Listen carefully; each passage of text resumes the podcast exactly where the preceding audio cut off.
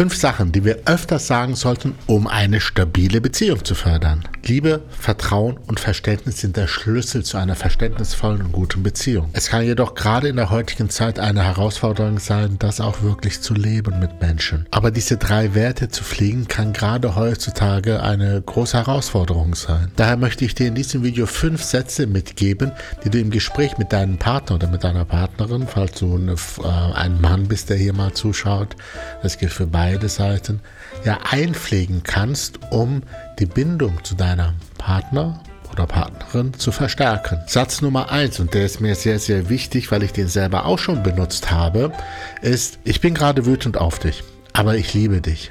Wir werden uns nicht trennen, keine Sorge. Diesen Satz kannst du hier und da ein bisschen anpassen, aber er trennt wunderbar die Beziehungsebenen. Auf der sachlichen Ebene bin ich gerade sauer. Ja, da ist etwas vorgefallen, ist sauer. Jetzt kann man sich darüber streiten, ob das jetzt eine sachliche oder emotionale Ebene ist, aber in diesem Kontext sage ich mal, das ist die Information, die ich übermitteln will. Ich bin gerade sauer auf dich.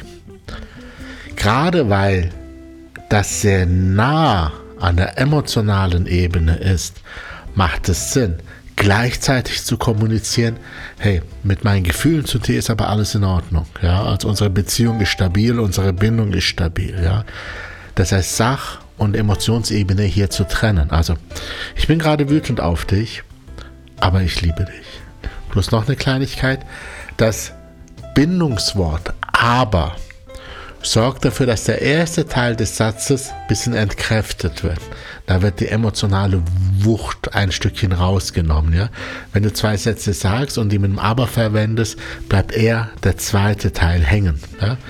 Wenn du also jemanden eher beschwichtigen willst, du bist gerade sauer auf deine Partnerin, aber du möchtest sie nicht zu sehr aufregen, aber du bist gerade selber aufgeregt, kannst du wirklich sagen, ich bin gerade sauer auf dich, aber ich liebe dich. Der zweite Teil bleibt eher hängen. Dieser Satz macht vor allem dann Sinn, wenn dein Gegenüber ein bisschen unsicher ist, wenn er wenn er oder sie Angst hat, dass die Beziehung jetzt leiden könnte, äh, vielleicht ein Beziehungsängstler ist, ähm, dann macht es durchaus Sinn, diese emotionale Ebene, diesen Rahmen, hey, bei uns ist alles in Ordnung. Ich bin gerade nur sauer auf dich, aber bei uns ist gerade alles in Ordnung, das mit einfließen zu lassen. Zweiter Satz. Wenn du, Punkt, Punkt, Punkt, fühle ich mich, Punkt, Punkt, Punkt. Hierbei ist die Art, wie du das sagst, absolut entscheidend. Da dieser Satz kann als Vorwurf verstanden werden. Ne? Wenn du zu spät kommst, dann fühle ich mich bescheiden. So. Oder man kann den Satz zerbrechlich, weich rüberbringen. Weißt du, wenn du zu spät kommst, dann fühle ich mich immer scheiße. Sinn ist hier definitiv die Energie rauszunehmen und einfach nur diese A-B-Verbindung. Ja, wenn du Punkt, Punkt, Punkt, dann fühle ich mich Punkt, Punkt, Punkt. Also die Verbindung zwischen einer Aktion des Gegenübers und dem Gefühl, was er in dir auslöst. Das kannst du auch für positive Sachen nutzen. Hey, wenn du mich so anschaust, dann werde ich gerade total schwummerig. Ähm, solltest du öfters nutzen, denn ein Partner, gerade ein Mann, dem ist es wichtig, welche Wirkung er auf dich hat. Und wenn du sowas sagst wie, hey, wenn du dieses T-Shirt anhast, dann komm mir nicht zu nah, ich könnte es dir wirklich vom, äh, vom Leib reißen. Äh, Habe ich selber schon erlebt. Hier kommunizierst du einfach nur, welche Macht dein Gegenüber über deinen emotionalen Zustand hat bitte auch positiv nutzen als so eine Art von Lob, als eine Form von äh, Kompliment. Du hast eine Wirkung auf mich, du bist mir nicht egal. Was du tust oder nicht tust, macht was mit meinen Gefühlen. Das kannst du im Positiven nutzen, aber auch wenn dir etwas nicht gefällt. Und nahe dran dabei ist der nächste Satz, der Satz Nummer drei. Ich schätze es wirklich, wenn du, Punkt, Punkt, Punkt. Das hier einfach mal als Dankbarkeit einfach mal zwischen uns zu kommunizieren, ohne dass es einen Grund gibt, lässt dein Gegenüber sich wirklich für einen Moment aufgepustet, größer, glücklicher wirken. Ich benutze das sehr, sehr oft zum Beispiel. Meine Frau sortiert zum Beispiel immer gern die Wäsche in meinen Schrank. Und immer wenn ich den Schrank aufmache und sehe da meine T-Shirts oder meine Hemden irgendwie schön sortiert, dann macht mich das immer für einen Moment glücklich. Es ist für mich ein absolutes Zeichen der Liebe, dass sie da sich kümmert und mindestens einmal die Woche sage ich ihr, hey, guck mal, ich habe gerade den Schrank aufgemacht, ich sah da gerade wieder die Unterhose oder so. Das macht mich immer so glücklich, wenn ich das sehe. Danke. Kleine Form der Wertschätzung ist extrem wichtig. Und jetzt ist natürlich klar, du möchtest sowas natürlich auch gerne haben. Hier geht es aber einfach ums Geben. Gib es einfach, wenn du das öfters gibst, ist es recht wahrscheinlich, dass irgendwann auch was wiederkommt. Aber bitte nicht diesen Satz bringen nach dem Motto, ich habe jetzt dreimal sowas gesagt, jetzt muss ich aber auch was sagen.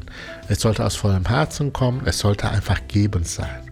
Ohne auf ein Feedback zu hoffen, ohne zu erwarten, dass was zurückkommt. Wenn was zurückkommt, ist es sehr schön, aber es muss nicht. Satz Nummer 4. Es würde mir viel bedeuten, wenn. Punkt, Punkt, Punkt. Würdest du dafür offen sein? Diesen Satz passt du natürlich auch an, an, an deinen Sprachgebrauch. Das besonders Schöne an diesem Satz ist, es zeigt den Respekt für dein Gegenüber und äh, betont die Autonomie deines Partners. Du sagst nicht, bitte mach das und das ist mir wichtig, sondern du zeigst, dass dein Gegenüber selber entscheidet, dass du keinen Druck ausübst, sondern einfach nur, es würde mir viel bedeuten, sprich auch nicht, heißt ich erwarte oder ich will, sondern es würde mir viel bedeuten. Und dann ist der zweite Teil, würdest du dafür offen sein, lässt dem Gegenüber jede Menge Spielraum, ohne in Angriff zu gehen, ohne in Erwartungshaltung zu gehen. Natürlich spielt hier auch wieder die Tonalität eine große Rolle. Und wenn du das mit vorwurfsvollen und mit einem erwartenden Ton machst, wirkt das anders, als wenn du das total lieb und sanft machst. Der fünfte und letzte Satz. Wir sind ein Team. Lass uns das gemeinsam klären. Dieser Satz ist absolut einfach, aber auch wirkungsvoll. Es erinnert uns daran, ja, dass wir gemeinsam stärker sind als alleine und dass wir uns aufeinander verlassen können, dass wir ein Team sind. Hast du noch weitere Ideen für so schöne Sätze, dann schreibst du mir gerne in die Kommentare. Hast du solche Sätze schon mal benutzt oder hat dein Partner oder deine Partnerin die schon mal benutzt? Dann schreib sie auch gerne in die Kommentare. Ich freue mich für jede Inspiration. Und wenn du sagst, hey, ich möchte das gerne langfristig irgendwo teilen, dann komm in unsere Community. Den Link findest du hier äh, unter diesem Video, beziehungsweise wenn du einen Podcast hörst, findest du ihn in den Show Notes in unserer Community tauschen sich Frauen aus.